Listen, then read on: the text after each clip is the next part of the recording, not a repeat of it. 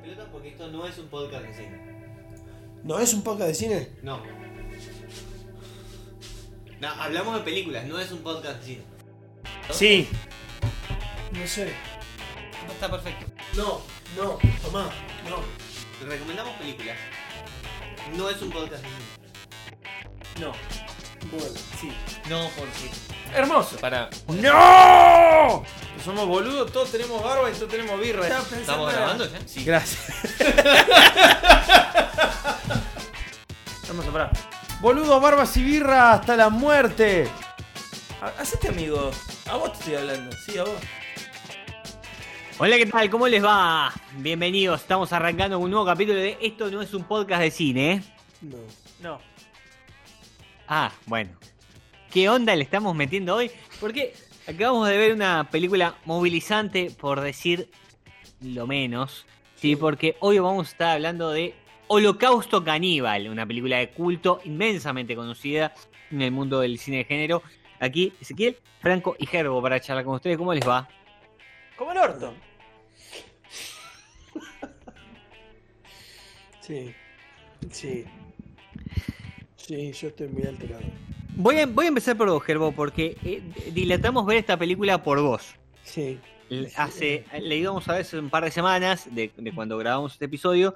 Realmente no lo hicimos porque eh, eh, te cuesta ver un poco la sangre, vamos a decirlo de esta manera. Yo sí, no soy. No soy. No soporto mucho el gore. No lo. No sos un fanático. No me hace mal. lo, vamos a, lo mal. vamos a dejar de esta manera. No sos un fanático. Eh, no. Eh, ¿Qué te pareció la película? Así a grandes rasgos. No, a ver, eh, te soy sincero, estoy muy cerca de lo que opinas vos, este, de lo que veníamos charlando, que es, es, es una muy buena película, pero pero me, me, me afectó, me afectó. es una película que me afectó. Es cierto que la retrasamos en ver, menos mal que la retrasamos en ver. Eh, yo la vi se ha retrasado un poco más, pero bueno. Eh, me afectó. Estoy, estoy físicamente mal.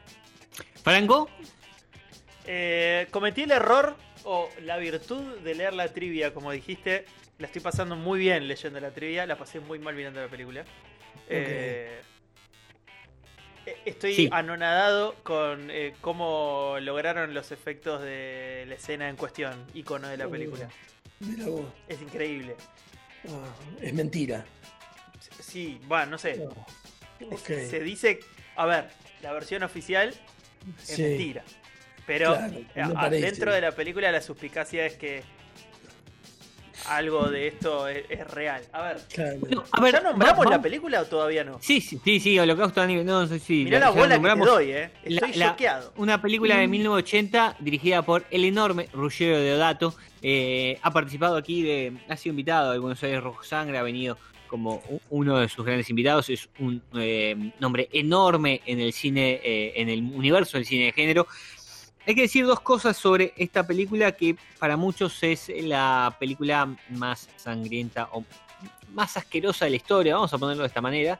Es una película que siempre se pone en, en ese tamiz, ¿no? Es la película más difícil de tragar, vamos a ponerlo así. No es tan sangrienta, por cierto. No, Eh, es la, pero es una película muy, pero muy difícil de tragar. Sí. Cierto, es cierto. Y este, este dato nomás. La película es 1980. Eh, eh, a- al día de hoy está cumpliendo 41 años. a la mierda, boludo. En 41 años todavía te quedan dudas de que si algunas escenas son reales o no. Eso marca la enorme dirección de Ruggero de Dato en esta película. Porque, eh, y vamos con el, el primer título de, de- de esta película, porque es el más importante de todos, realmente es el más importante de todos.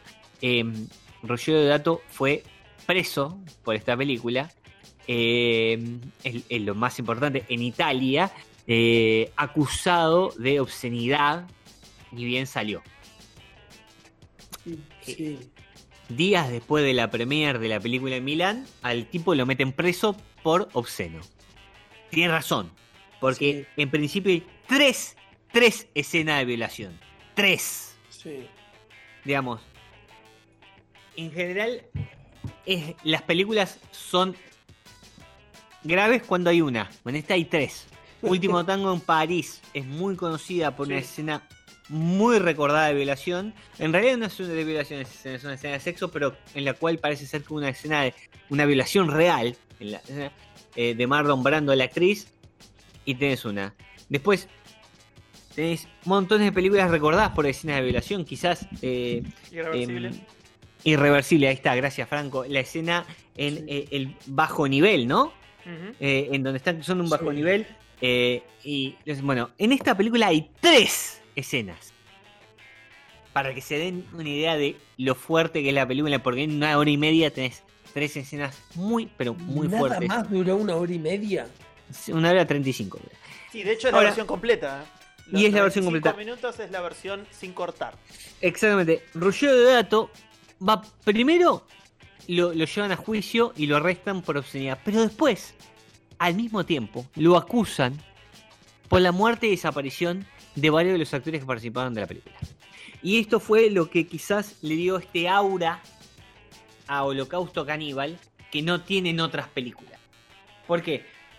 De Dato es una, una persona del cine, del mundo del cine, sí, ha, ha participado en un montón de cosas, creo que lo charlábamos mientras estábamos fuera, eh, mientras estábamos viendo, digo, no, no solo como director, sino también como parte de- del equipo de producción o el equipo de dirección, fue segundo asiste- asistente, estaba en la segunda unidad de dirección de Diango, una película extremadamente conocida a lo largo de la historia, de la cual eh, Quentin Tarantino saca el nombre para su, su película Diango sin cadenas, basándose en, en ese western de eh, Sergio Corbucci.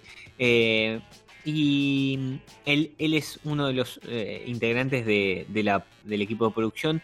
Tiene montones de películas muy conocidas, la mayoría son parte de, de italiano y esta es quizás eh, su llegada eh, en el universo del cine de género a los Estados Unidos con Ho- Holocausto Caníbal. Em, en el medio de todo eso, nosotros decíamos que esta película, le, eh, el hecho de que lo hayan detenido, le dio, le cambió quizás a lo largo de su historia un- todo un sesgo que tiene encima de que, che, al director lo, lo detuvieron porque no saben si todo lo que pasa es real, si hay gente muerta y si hay animales muertos. Y acá nos vamos a detener a lo largo de que vayamos comentando la película. Pará, ahí, que- ahí te freno. Sí, eh, ¿En la causa está el tema de los animales? no. En la causa solamente estaban los actores. Bueno, entonces Y- te y- retruco. El tipo es, más allá de lo que haya hecho en la película, es un genio. Pues el tipo arriesga su integridad física y, y- y sus antecedentes penales solamente para darle un trasfondo extra a la película. Totalmente. Eso es genial. Y acá, pero ac- acá es súper interesante porque al tipo lo meten preso porque no pueden encontrar a los actores. Ah, ah, y contemos de qué va la película para que se entienda. Le- la, la película cuenta la primera mitad. Hay, es un antropólogo que van a buscar de la Universidad de Nueva York que tiene que ir a rescatar a un equipo de filmación de documental que había viajado un tiempo antes y había desaparecido. Sí, a lo Project, ¿no? O sea, son unos pibes Todo- que se van a hacer un documental y se pierden. Sí, ponele. en realidad es como se hacían documentales y como todavía se hacen documentales en la época. eh, acá estamos hablando de un equipo que venía de un canal de, de New York, con lo cual venían con cierta producción. Era, era el, el- el equipo de, de Canosa cuando se fue a Haití por el terremoto. Sí, Te eh, fueron a mostrarte eh, eh, el privilegio de vivir en el primer mundo. era, era, no me acuerdo cómo se llama, eh, Graña yendo a tomar la ayahuasca. Exactamente. Pero, a ver, igual es, es eso, digamos, es, es intentar hacer eso, pero obviamente en un equipo de filmación de New York. Cuatro personas desaparecen. ¿Y qué hacen? Bueno, buscan a un antropólogo conocido de la Universidad de Nueva York y el chabón lo mandan al Amazonas, por donde fueron a buscar todo esto. Eh, y la primera mitad de la película es el chabón dirigiendo una misión de rescate, supuestamente. La segunda mitad el chabón descubre que los cuatro están muertos. Esto no es un spoiler, es la película. Y lo que recupera son las filmaciones. Y la segunda mitad son las filmaciones de lo que ellos hicieron. Que es realmente el valor de la película. La segunda mitad es extremadamente más. Ojo, No, so- no solamente grosera y gore, sino que es Sí. realmente lo mejor de la película. Eh, la segunda parte de la película Sí. tiene, tiene un, un bagaje de, de cosas innecesarias, que está bien, yo calculo que es, es shock value, como dicen en la industria, y es como, bueno, vengo, vengo a este, transmitir una sensación a partir de la película. Genial. Ahora, a mí lo que me sorprende de la, de la primera parte de la película, bueno, en la segunda también está, pero digo, eh, es todo el, el- el seteo de, mm, de- del hábitat en el cual filman. Es, para mí me resulta increíble todo, todo el, el seteo de la tribu de los árboles. Me, Muy me bueno. fascina. Es como que si es más difícil recrearlo que ir a filmarlo en crudo. eh, sabiendo que existe que existe una tribu de gente que 100 vive mil dólares tuvo como costo esta película, nada. nada. Con lo Nada. cual, 100 mil mucha de la dólares. gente es, es real y, y básicamente la fueron a filmar como fue No, a filmar el pero a documental ver, posta. nosotros decíamos que hay, hay cuatro actores que fueron asesinados por supuestamente caníbales que viven en el Amazonas. De eso te cuentan al principio de la película, porque lo que la película empieza con eh, un tipo de un canal de televisión contándote que te van a mostrar cómo viven caníbales todavía en el mundo civilizado, pero existen. Y supuestamente estos cuatro que fueron a filmar el documental fueron comidos por caníbales. Bueno, Deodato fue preso y le hicieron una causa por el asesinato de estas cuatro personas. ¿Por qué? Y acá contamos la realidad. Les hizo firmar un documento de confidencialidad en los cuales ellos iban a desaparecer durante un año. Un año. Para darle entidad a la película. Claro. Ellos tenían que desaparecer. Parecido Tenía- a lo que pasó con Widow Project. Exactamente. Hicieron el documental, pasea- pasaban en, en los noticieros que se habían, habían desaparecido de esto y todo el mundo. fue, básicamente. Claro, pero ahí había, ahí había toda una empresa de marketing detrás tratando de mostrarlo. En este caso, el chabón lo que dijo es: sí. les pagó y digo, váyanse a Italia. Váyanse de vacaciones, tómense un año, no vuelvan a Italia. ¿Para qué? Para que el gobierno italiano los encuentre. El tema es que el gobierno italiano no los encontró y pensó que los habían matado. Entonces los metió preso por el asesinato de cuatro personas. Todo bien. Bueno, eh, en cuanto empezó el juicio, los actores aparecieron.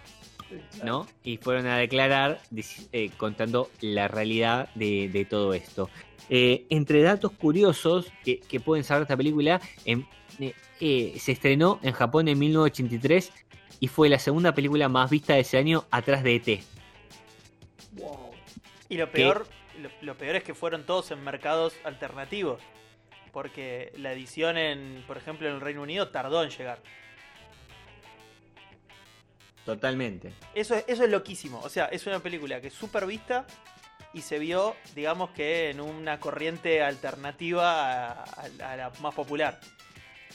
Se habrá visto Sí, en Italia, y- se habrá visto y- en, en- en, no sé, en Francia. No, en pero me parece que con el correr del tiempo, con el correr del tiempo se, se vio mucho, eh, pero la, la realidad es que eh, eh, es una película que ha terminado siendo de culto, digamos, no, no, no, no fue un éxito obviamente en ese momento, pero ha, ha terminado siendo de culto y la verdad que más allá de eso, lo, lo más importante de todo es eh, estas dudas que te quedan, que es lo mejor de la película. Que, que digamos 41, 41 años después sigamos preguntándonos si Ruggiero de Dato hizo tal o cual cosa, si tal escena es real o no, es maravilloso. Sí, es cierto. Es maravilloso porque te muestra que se puede hacer cine de verdad, ¿me entendés? No, no, no tenemos que, que recaer en eh, cosas berretas o, o- o- o cosas 3D para armar las cosas. Después hay algunas cosas discutibles. Perdón. Porque, por ejemplo, anoté un par de cosas, pero tenemos una rata, una tortuga, una araña y un monito. Y un chachito. Un chanchito. Y en teoría una serpiente Una serpiente. y una araña. No, la araña la conté. Sí. Ah, ok. Seis animales matan. Sí. Y, su- y la verdad es que al día de hoy no creemos que eso pueda haberse hecho de otra forma. No, no hay chance. No hay chance que sean efectos especiales. Especial, Es la, la tortuga, la tortuga es imposible. la no, tortuga es tremendo. No, No hay lo vi. chance de que ellos hayan sido efectos especiales. Lo de la tortuga es tremendo. No, Lo de la rata. Lo de la rata es fuerte también. Lo de la rata porque. Lo de la rata es muy no, fuerte. Claro, no tenés tanta sensibilidad porque es una rata, pero.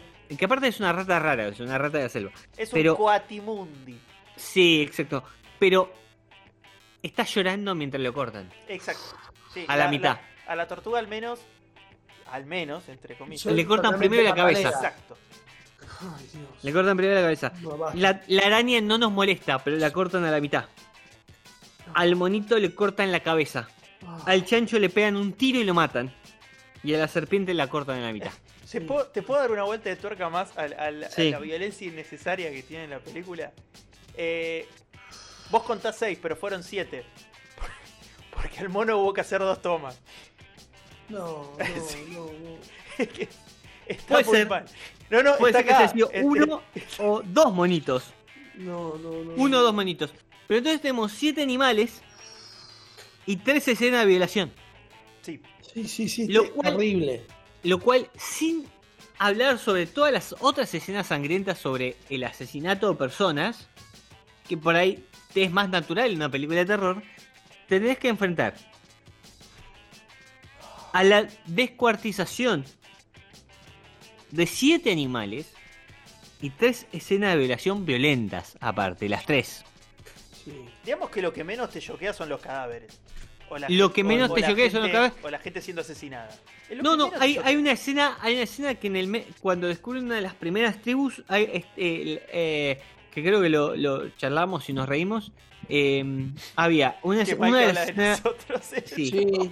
una de las escenas de violación y de repente había dos tipos sosteniendo a una mina y un flaco cortándola a la mitad. Eh, y, y nos dijimos, qué loco, van a desaparecer porque son 10 tipos, 3 minas y a dos la están matando. Eh, Ah, sí. Pero No, ni siquiera. Estaban usando una especie de hacha a, a modo de cepillo y estaban como, como sacándole la piel de a poquito. Era totalmente No, no, no. Sí, bueno.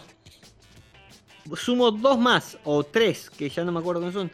Las escenas de eh, esqueletos o cadáveres con gusanos y cosas. ¿Qué pasa? Hay por lo menos dos o tres de esas que también son muy impresionantes, sobre todo la primera. Especialmente por los bichos. Sí. No, la primera porque hay un Chaco, uno, uno de los guías en la primera parte de la película, se cae. Chaco, sí. Se cae y cuando se levanta tiene un, cadáver atrás. Y lo que hace es con un cuchillo empezar a sacarle los bichos que le salen de los agujeros Sí, de los había, un- ojos. había un poquito de carne todavía, ¿no? No es sé como, que, había, es pero como que mete, hay una especie de. estaba metiendo y le está sacando cosas. salen los Una bichos. cosa asquerosísima. sí. La verdad es que la película no, no, no, no tiene tantas escenas de asesinato violento. No. No es hostel. No, pero tiene, Vamos a tiene poner- muchísima, muchísima material gráfico. Muchísimo. Claro, pero aparte, teniendo en cuenta de qué, va, de qué va la película, porque ahí es donde a mí me parece genial. ¿De qué va la película? La primera mitad es una misión, supuestamente una misión de rescate de un antropólogo y un grupo de guías peruanos que se meten en el Amazonas, en el borde con Brasil, a recuperar a cuatro, a un grupo de cuatro, eh, una producción de cuatro personas que están perdidas. La segunda mitad es la filmación de esas cuatro personas perdidas.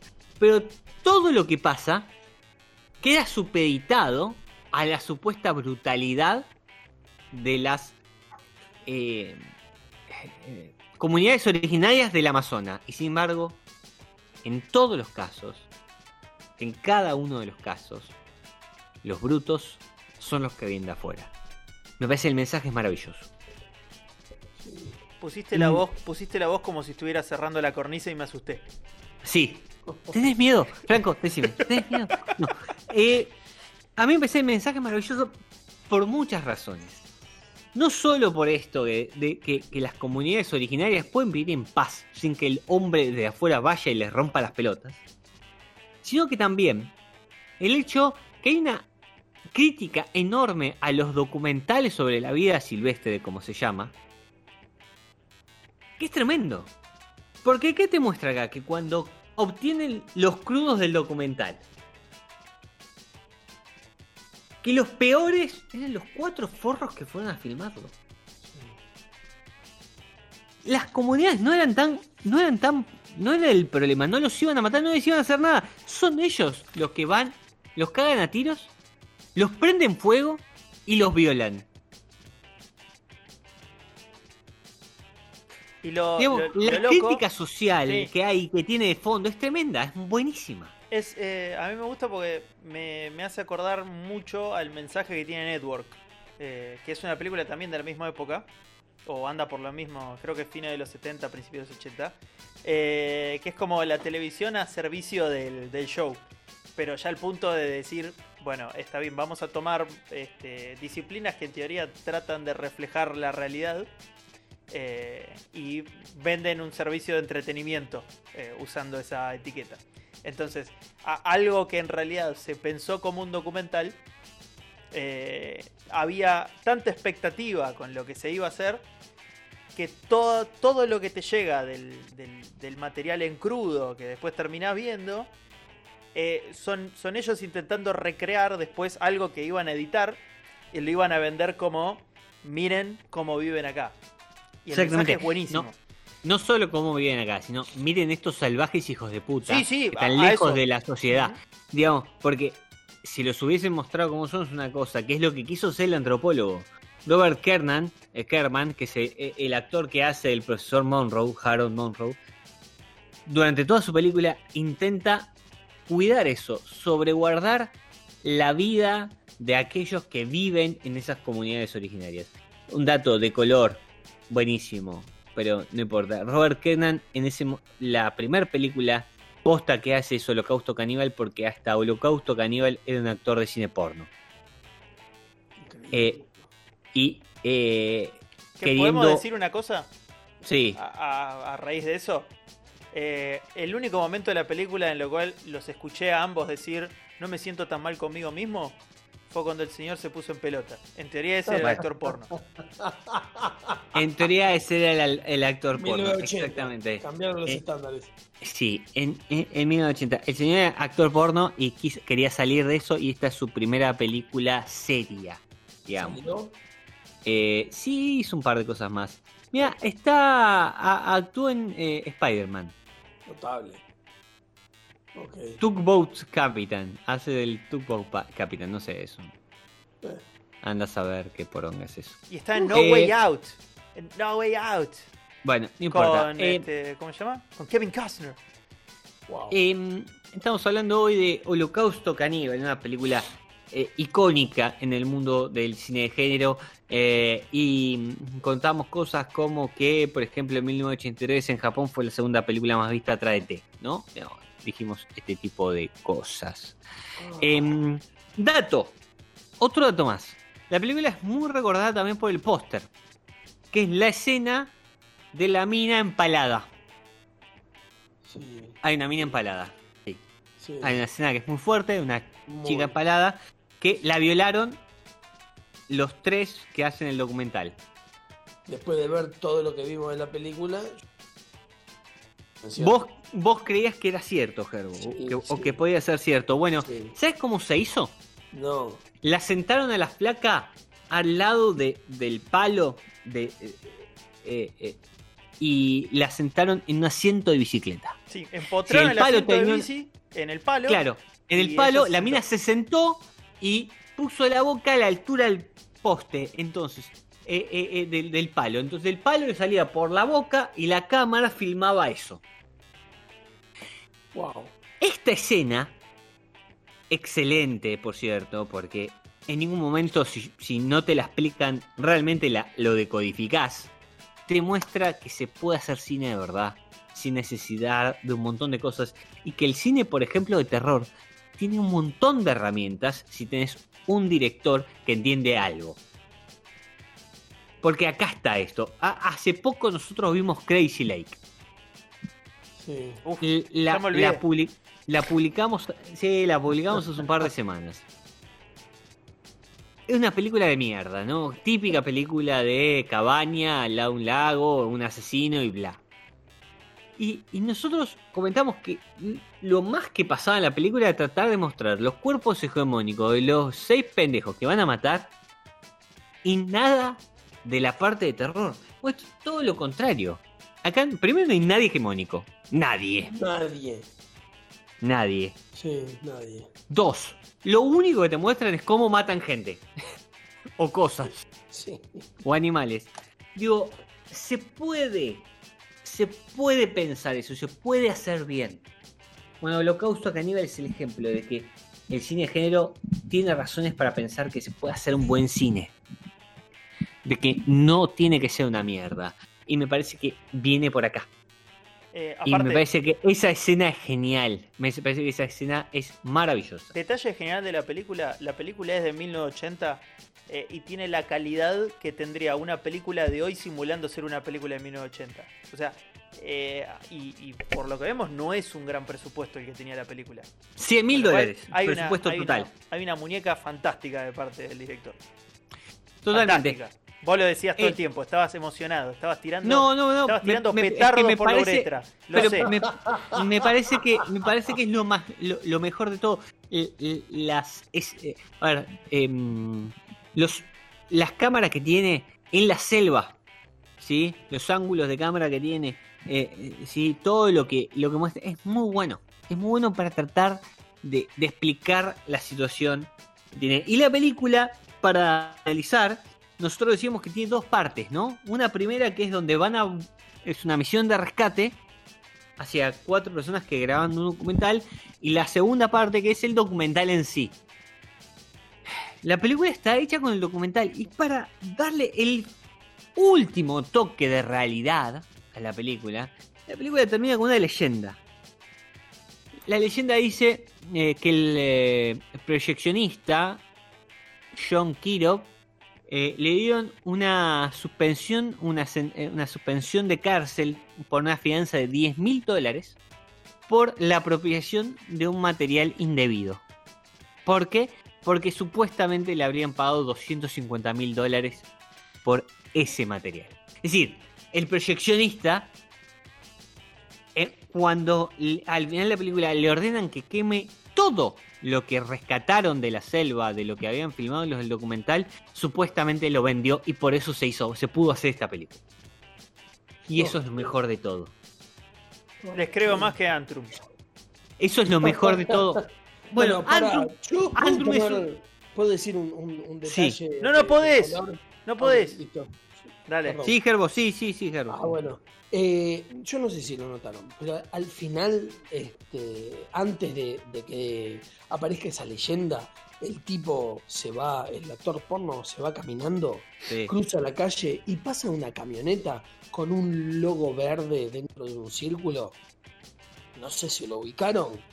No, Es, es el, bueno, es un logo verde que es el mismo logo que tenía uno de los indígenas tatuado en la nuca que era hijo de un chamán. Ah, El del escarabajo de la Sagrada Dorcha. Exactamente. mira qué bueno. No Es- lo vi. Es, es un detalle. Yo pasó la camioneta y fue como, pero ese es el mismo coso. Y me puse a buscar y encontré la foto y es el mismo logo.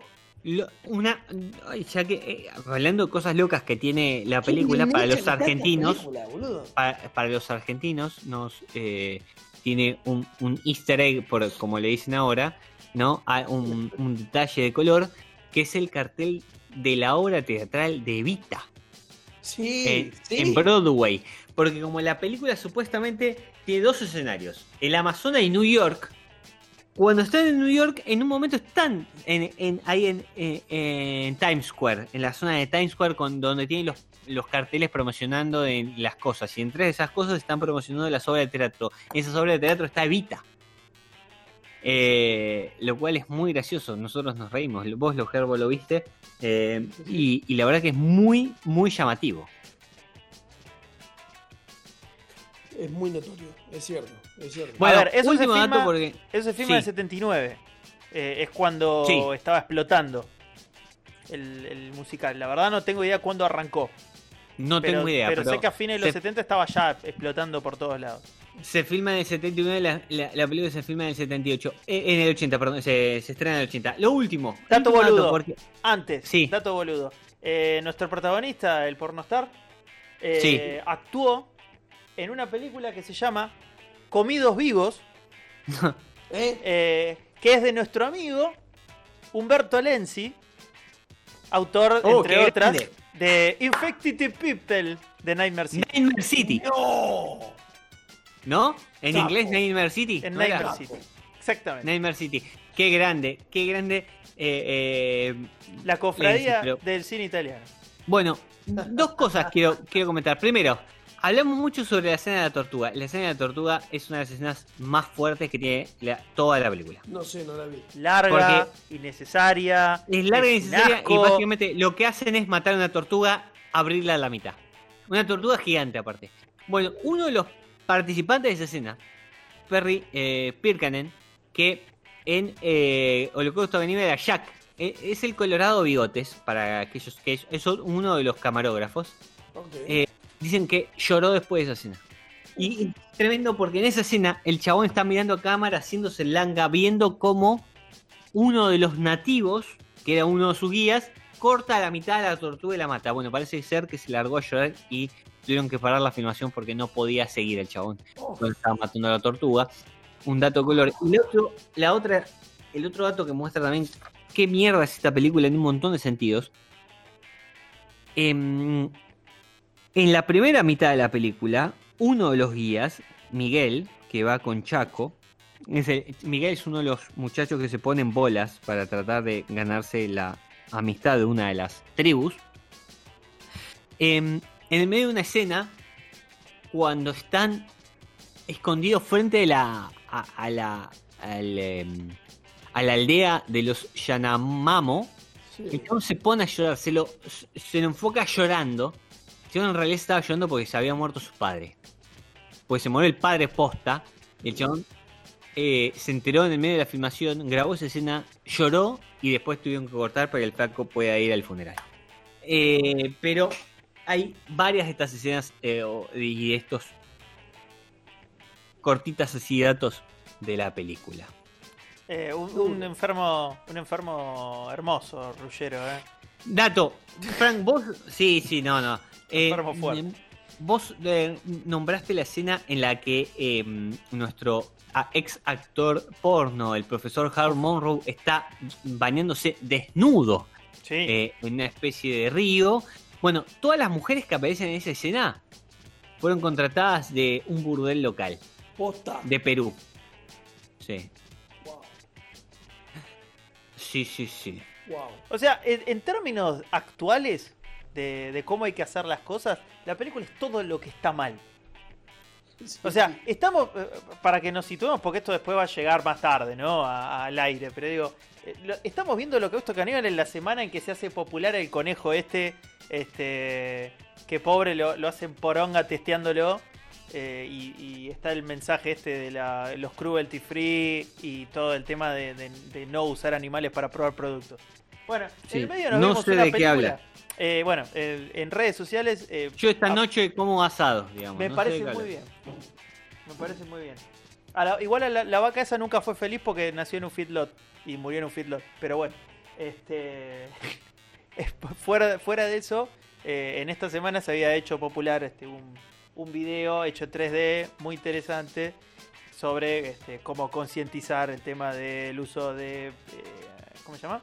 Animales en el tema de eh, cosméticos, shampoo, este, comida y, y experimentos en los cuales los animales la pasan como el ojete. Sí, básicamente todo. Pero bueno. No importa. Bueno, a ver, dos datos para, para terminar este eh, esta reseña antes de que le demos nuestra nuestra, nuestra calificación a esta película, eh, que hoy estamos hablando de Holocausto Caníbal, la película de Ruggero de Dato de 1980. Dos cosas. La primera, eh, las tribus eh, Yanomamo y Yamatari son Sí. tribus reales de el Amazonas, pero obviamente ninguna de las dos fue filmada realmente para esta película. Es decir, todo lo que vemos son reconstrucciones basados en datos reales. Las tribus existen, las tribus caníbales. ¿Sí? Ok. Las dos tribus caníbales enfrentadas, la tribu de los árboles y la tribu del pantano, existen. Los Yanomamo y los Yamatari. Son tribus reales del Amazonas, pero no hay filmaciones sobre ellos. Sí, hay un documental en el medio de la película, un documental metido en la película que se ve muy poquito, se llama Last Road to Hell, el último camino al infierno, Ah, sí. que es una serie de asesinatos o, o ejecuciones en Nigeria, en África en realidad. No, sé, No, eh, creo que, creo que es. Creo que es África, lo es de Nigeria. Ruanda. Creo que es lo de No, es Ruanda. Nigeria. No, no, no, es Nigeria. Ah, ok. No, no, es Nigeria. Y el, eh, em, son imágenes reales. Esas son imágenes de un documental real. Es decir, los muertos que ves en la película son muertos reales. Que de hecho lo estábamos viendo y decíamos. Ya muy real. No, no, es que era obvio que utilizaron material de un documental real para la película. Bueno, es real. No solo es, real, sino que todo lo que se muestra es verdad. Cuando en la película te dicen que no, lo cual es gracioso. Sí. En, en la película que te dicen que el director del, del falso documental que estamos viendo le pagó a unos guardias para que simulen eso y lo puedan filmar. Claro. Pero la realidad es que es- son imágenes reales de un documental real que muestran eje- ejecuciones reales en Nigeria. Tremendo. Forge. Sí, es todo muy fuerte porque estamos hablando hoy de Holocausto Caníbal, esta película de 1980 de Ruggero de Dato y el último título es quizás una de las cosas más graciosas, pero porque entre italianos se conocen. Ni bien la vio Sergio Leoni, el director de eh, Once Upon a Time in America, una película más que conocida de em, eh, em, entre otras cosas eh, que son hay gángster eh, italianos en New York o bueno por un puñado de dólares sí esa película de Clint Eastwood eh, No de, de como no la viste por un puñado de dólares es una de las westerns más conocidos. El Sí, bueno el malo y el feo Peliculón. el y el feo con Clint Eastwood No la vi. una de las películas más conocidas de la historia El único es de western, Sergio Leone el único Son western que vio Herbo sí es este Westworld con Jules Briner. no está bien bueno, bueno. El Sí, único serie- pedacito de western que vio. La serie de de Westworld. No, no, Bueno, la película, la la película película. original. Con Bueno, por un puñado de dólares. El bueno, el, br- el- el bruto y el mal, el feo. Y entre otros miles de western de Sergio Leoni, este director enorme del cine mundial, después de ver Holocausto Caníbal, dijo que era una obra maestra del cine. Zarpado. Sí, Zarpado. sí, dijo que la segunda mitad, sobre todo la parte del falso, del do- falso documental, es una obra maestra del cine. Y que le va a traer millones de problemas en el mundo a Ruggero de Dato. Cosa que fue real. ¿Y qué pasó? Pero bueno, no importa. Sergio Leone aprueba esta película. Así que en ese contexto nosotros nos vamos. Oh. Eh, a ver, Gerbo, vos que fuiste el que peor la pasó. No me hagas calificar esto, no seas hijo de puta. ¿Cómo que no? Hay que calificar Vale, esto. ¿Le puedo poner nota a esto? No, entre, sí, sí. Pará. entre Clownado 0 y 5 Poltergeist, que son nuestras Sí, límites. sí. ¿Cuánto Sí. le das? Yo primero Ah, simplemente voy a Holocausto agregar, Caníbal. yo simplemente voy a agregar lo siguiente. Hoy me vi con este, una persona a la que solamente voy a nombrar The Great Farnoman y me adelantó que había una muerte de una tortuga este, que era posta. Yo después lo, me dediqué a putearlo porque no quería saber absolutamente nada. Así que, bueno, igualmente la terminamos. Bueno, ustedes la vieron, yo no. Eh, y es- esa escena me afectó eh, muy mal. Yo la paso muy mal con ese tipo. Eh, más allá de esa escena, la película es una sorpresa. Eh, me parece que está muy bien realizada. Eh, es, es extremadamente choqueante para alguien con las sensibilidades que tengo yo. Así que eh, tengo que ser muy sincero con lo que acabamos de ver y este, le voy a dar un 4. Muy bien. ¿Franco? Es la segunda vez que voy a coincidir con Herbo. No lo puedo creer. ¡Wow! Para mí, para mí sí, para mí es una. No, no puedo ponerle menos de 4. Es, eh, es una película muy bien hecha. Después puedo decir si me gustó o no, pero eh, Claro. en, en lo que refleja la nota es un 4. Yo como Sólido. siempre, yo como siempre voy a aclarar que esta no es una película para todo el mundo. No, eh, la verdad que es una película para muy pocas personas. ¿Podemos Sí. decir que no es una película? Sí, Para sí, mí- es una para- película. para No, no, mí- para, mí esto Es es, un esto peliculón. es el cine. Para mí Sí, bordea, que- está bien. No, pero, pero, Pero para ah, mí no es justamente este es el punto. No, pero a mí me parece que acá está el punto por de dónde va a venir mi calificación. Esta no es una película para todo el mundo. Es, una- es más, es una película para muy pocas personas. Pero esto es cine. Esto es cine posta. Es increíble lo que este tipo transmite. Es increíble lo que puede hacer con una cámara y pensar y pensar la cosa. Ahora, obviamente yo estoy asqueado por todo lo que vimos. No estoy contento con que hayan matado una tortuga, ni ninguno de los otros animales, pero la tortuga sobre todo, seamos sinceros. Eh, eh, eh, porque el chanchito me lo como, digamos, si se lo mataron no pasa nada, la tortuga es una cagada. Es terrible. El monito es una mierda también, era muy lindo. La rata no me molesta, la araña y la, y la serpiente tampoco. Yo le voy a dar un 5. ¡No! Sí, para mí es la mejor película que vimos hasta ahora y posiblemente sea la mejor película que vayamos a ver. No, te fuiste a la mierda. Eh, Te lo tengo que decir. me, me parece que está extremadamente bien contada. Eh, la película son dos aparte, tiene una, una primera parte y una segunda parte. Está extremadamente bien contada, cómo está distribuida. Eh, está muy bien hecha. Muy bien hecha. Insisto, 41 años pasaron y seguimos preguntándonos qué escenas son reales y qué no. La escena de la mina empalada parece real. Sí. Es maravillosa cómo está hecho. Sí, sí, sí. Sí. Y eso es parte de la película. Y obviamente es asqueroso todo. Pero bueno, es parte de esta situación. Me parece que la película, entendiendo lo grotesco de lo que vas a ver, es un 5 absoluto. No hay nada que le pueda competir. Y, y no tengo nada más que decir. Y me cago trompadas con el que, con el que diga que no. No, no, no, no me cago trompadas, pero porque no le puedo pegar a nadie. Pero eh, me parece maravillosa. Es más, ya, ya que estoy acá eh, en IMDb la voy a calificar con un 10. Listo, listo. Te fuiste, pero al recarajo. Mirá, te lo tuvo que decir Gerbo. Mirá Pero si te habrá mucho. sido el carajo que te cagó a pedo Gerbo. ¡Yo! Te Usted le puso un ganaste. 4, no están tan lejos, digamos. No, no, ¿Cómo que pero no, ahí- boludo? No, el Hemos 4. estado más lejos de, de vos que le pusiste un 5 a algo y nosotros un 1 que, que El otra 4, cosa. el 4 está más lejos del 5 que del 1. eh. Eh, eh, Para eh. mí, para mí. Eh, o sea, hay que saltar muy fuerte. Para, para este hijo de puta no, porque este le dio 5 a Poltergeist. Es No, un seis, película. yo- le dio a Poltergeist. ¡Ay, Dios! le dio. No 5. De 1 a 5 le dio 6. No le dices. Sí. Le dio 5,001. Dijo algo más que 5. Algo más que 5. Puede ser 5,001 como puede ser infinito. Ahí hay que determinarlo. Infinito punto rojo. Pero, posta, eh, me parece que no es un 5, pero eh, no, no le puedo no le puedo decir nada eh, en, en torno a lo que está mal hecho. No hay nada mal hecho. Es un ejemplo de cómo hay que hacer una película, es como lo decís vos, es un ejemplo de cómo se hace este tipo de arte. Fin.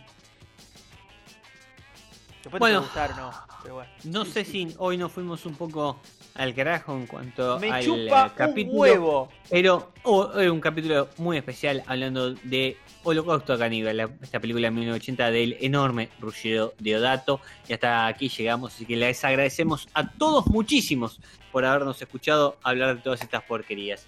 Nos encontramos la próxima. Un besito, chau chau. Cuiden a sus tortugas, chao.